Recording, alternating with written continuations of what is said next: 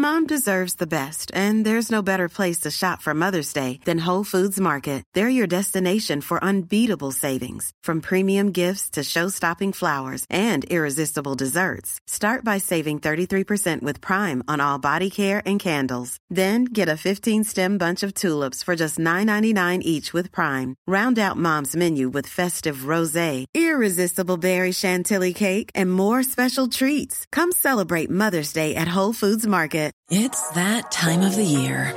Your vacation is coming up. You can already hear the beach waves, feel the warm breeze, relax, and think about work. You really, really want it all to work out while you're away. Monday.com gives you and the team that peace of mind. When all work is on one platform and everyone's in sync, things just flow wherever you are. Tap the banner to go to Monday.com.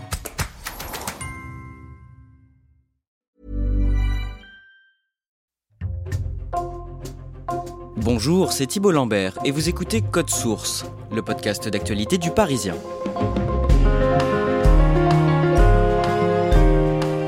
Une vieille affaire criminelle connaît un revirement important ces jours-ci aux États-Unis.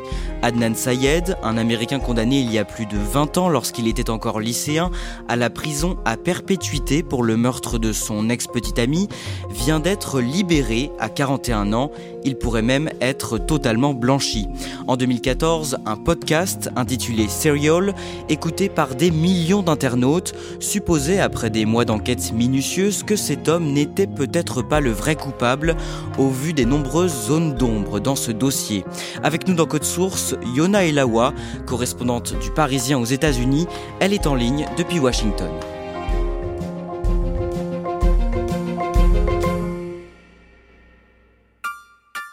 Yona Elawa, à quoi ressemble le podcast Serial pour celles et ceux qui ne l'ont jamais écouté? C'est un podcast qui fait trois saisons. La première, c'est la plus connue, avec l'histoire d'Adnan Sayed, dont on va parler dans ce podcast. C'est une saison en 12 épisodes qui sont rythmés par la voix d'une journaliste qui s'appelle Sarah Koenig. From This American Life and WBEZ Chicago, it's Serial, one story told week by week. I'm Sarah Koenig.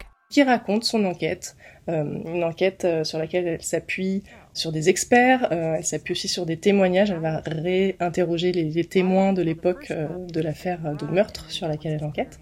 Et surtout, le ton euh, de ce podcast est intéressant parce que elle exprime parfois des doutes, elle dit ce qu'elle pense. On est vraiment sur le ton de la confession et de la conversation avec l'auditeur. Et du coup, ça change du reportage radio lambda dont on a l'habitude à l'époque. Je ne suis pas détective, mais là, ça me paraît suspect.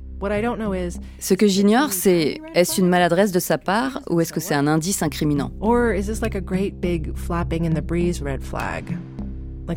Comme s'il essayait de me cacher quelque chose. More next week. Ce podcast est régulièrement cité parmi les précurseurs du genre. C'est aussi l'un des plus écoutés à travers le monde. Oui, aujourd'hui on a l'habitude des podcasts, euh, il y en a des milliers aux États-Unis, en France, partout dans le monde, mais c'est vraiment Serial qui a donné le ton.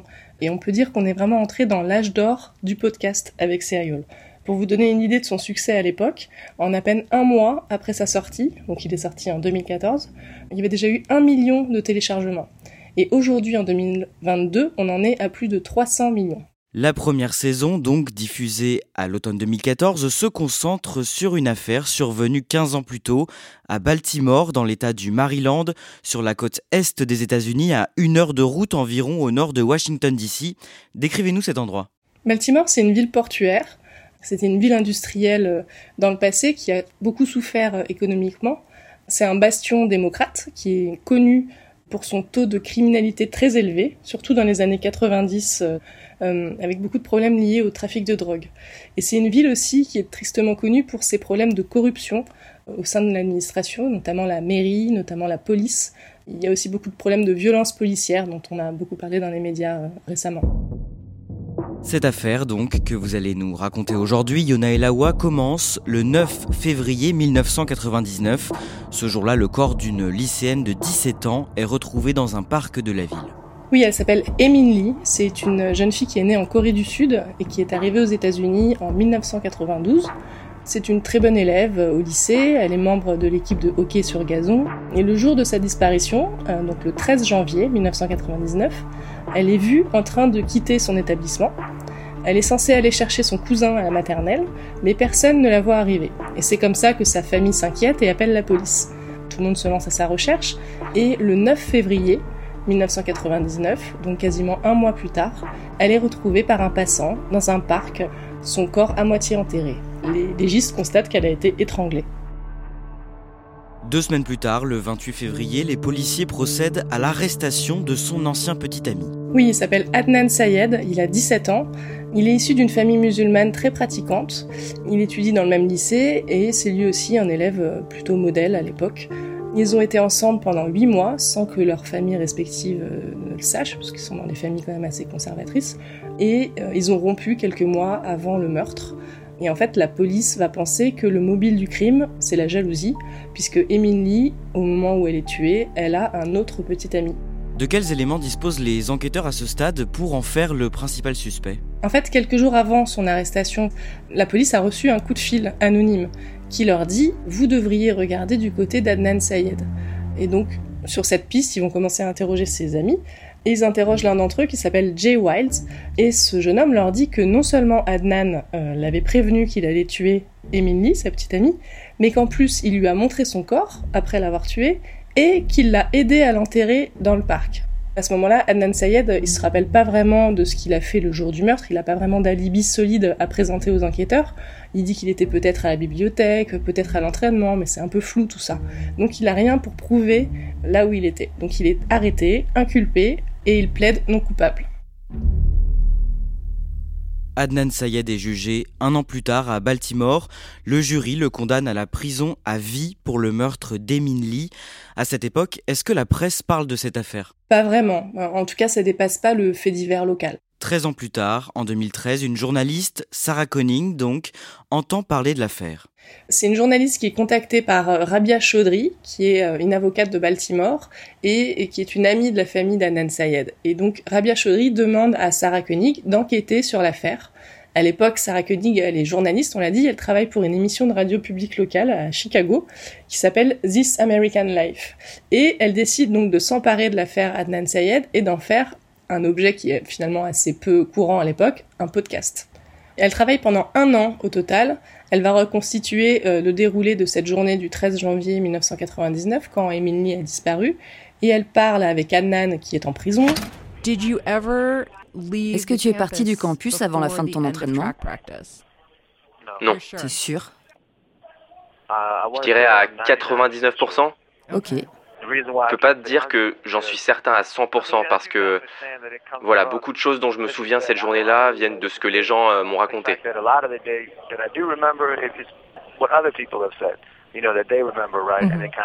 Et ça brouille ma mémoire. La seule chose que je peux te dire, c'est que c'était une journée normale pour moi. Il n'y avait absolument rien d'anormal pour moi le jour de sa disparition.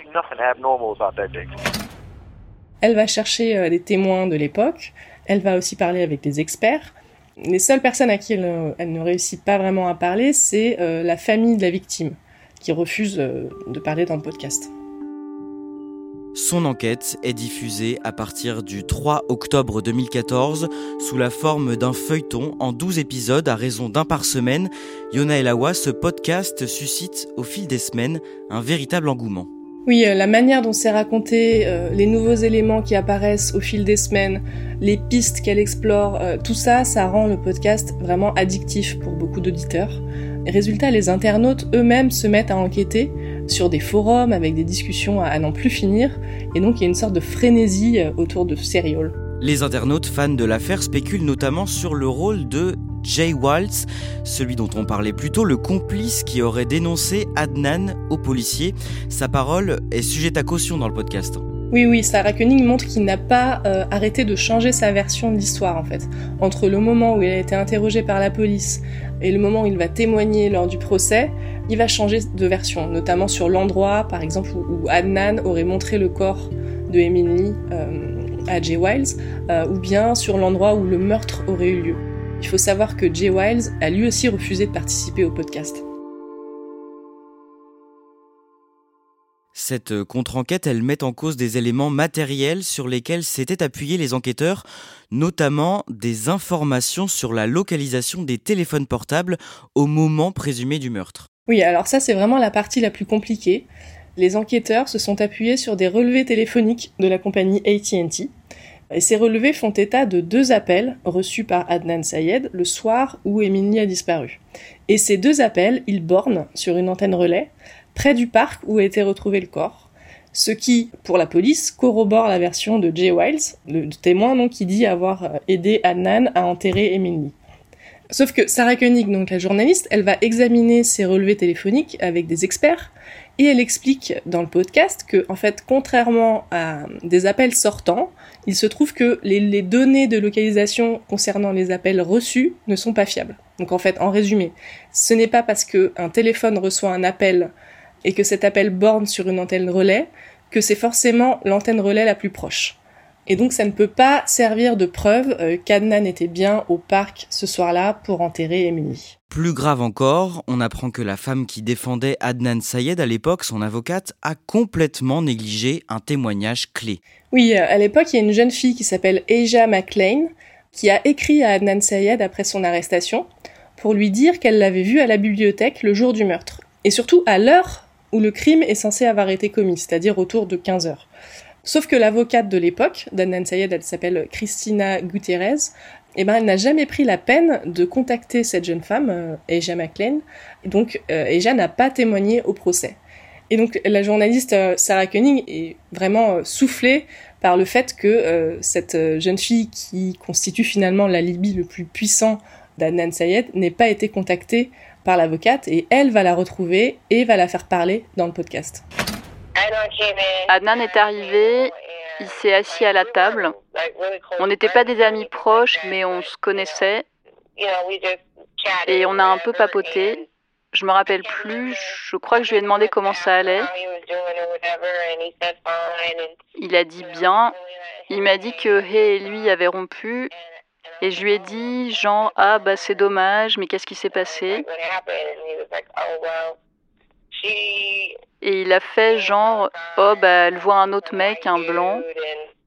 Mais il avait l'air tranquille avec ça, genre euh, si elle ne veut pas être avec moi, bah tant pis, je lui souhaite le meilleur, ce genre d'attitude. D'ailleurs, cette avocate qui est décédée en 2004 avait perdu toute sa crédibilité dans les mois qui ont suivi le procès d'Anan Sayed. Oui, en fait, un an après avoir défendu Anan Sayed, elle a été exclue du barreau parce que euh, plusieurs de ses clients ont porté plainte en estimant qu'elle n'avait pas fait son travail euh, correctement.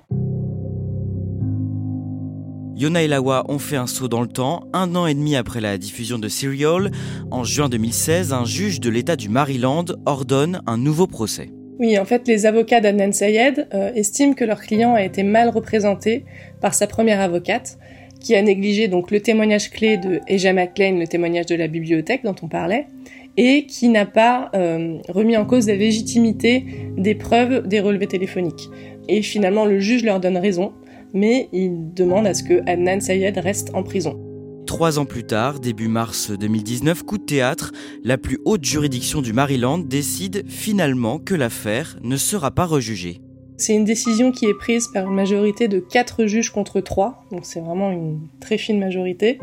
Et donc cette majorité estime que certes, la défense d'Aden Sayed a été, je cite, euh, déficiente, mais que cette déficience ne lui a pas porté préjudice. Donc en clair que le reste des preuves aurait selon eux suffi à convaincre le jury de la culpabilité d'Adnan Sayed. Donc les avocats d'Adnan Sayed vont se tourner vers la Cour suprême, euh, mais elle va refuser d'intervenir. Et à ce moment-là, vraiment, les espoirs d'Adnan Sayed sont douchés, alors que depuis euh, tant d'années, il clame son innocence.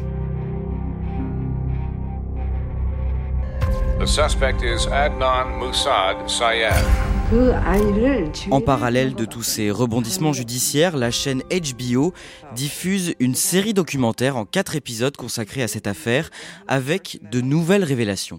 Oui, on apprend dans ce documentaire que les avocats d'Adnan Sayed ont fait réaliser de nouveaux tests génétiques et que l'ADN euh, d'Adnan n'a pas été retrouvé sur le corps et les effets personnels de la victime.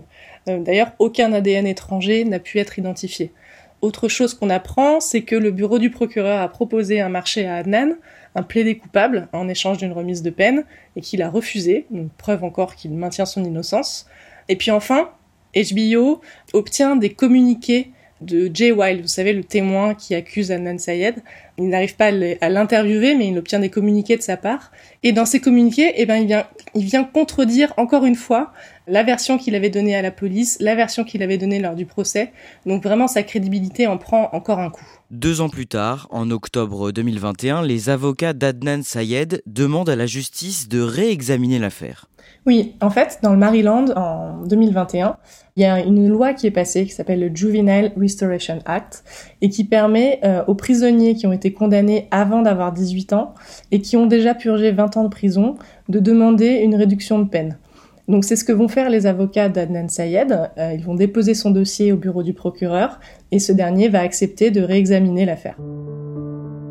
On en vient à cette année 2022. Yona Elawa, au mois de juin, l'une des deux procureurs chargées de réexaminer cette affaire découvre de nouvelles pistes.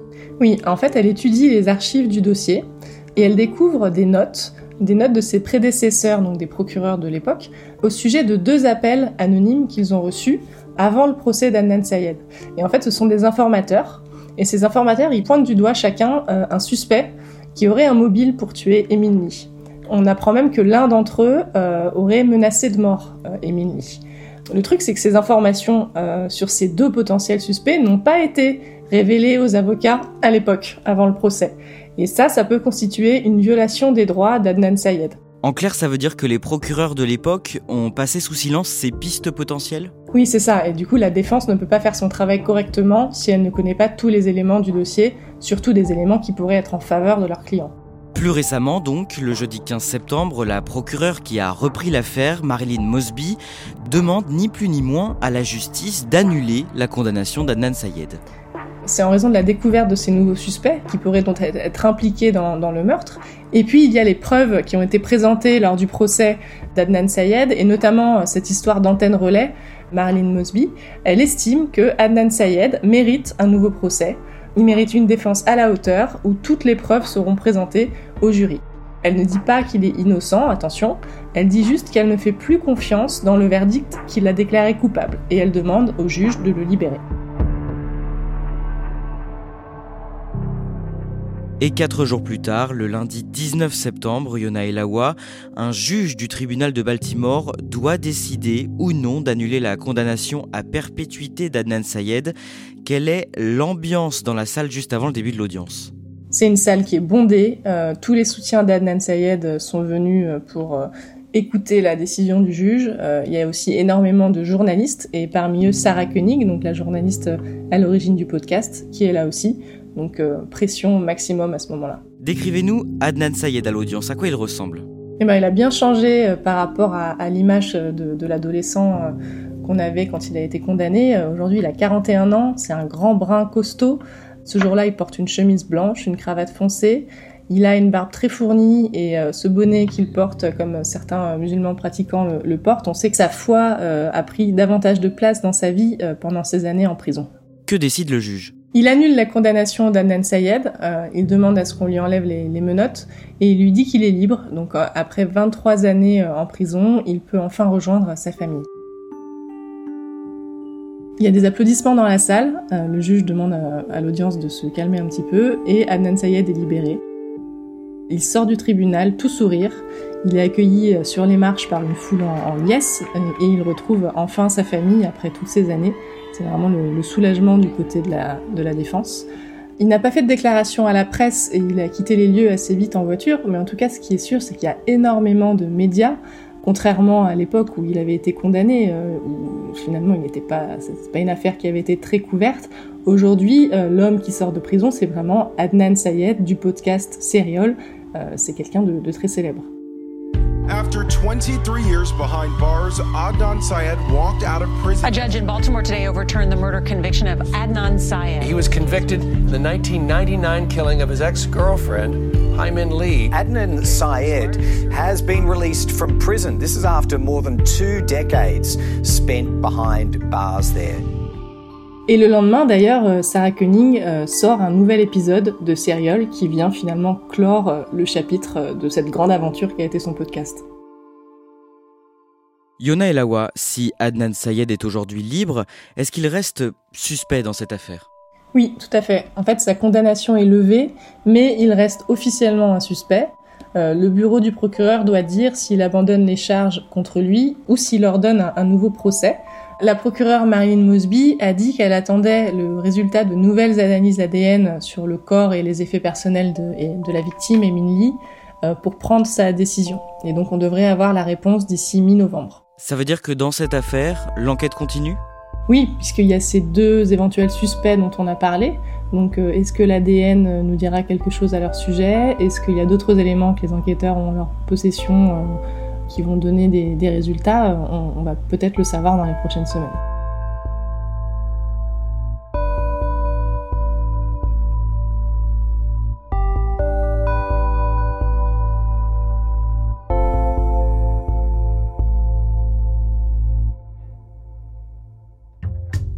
Merci à Yona et Lawa. Je précise que vous pouvez retrouver le podcast Serial gratuitement sur toutes les plateformes d'écoute et sur serialpodcast.org, tout attaché. Il est seulement en anglais. Tous les extraits que vous avez entendus dans cet épisode ont été doublés par notre équipe. Cet épisode de Code Source a été produit par Raphaël Pueyo, réalisation Julien Moncouquiol. Nous publions un nouvel épisode chaque soir de la semaine, alors n'oubliez pas de vous abonner pour n'en rater aucun. Si vous voulez nous écrire, c'est possible sur Twitter, at Code Source, ou directement à cette adresse, codesource at leparisien.fr.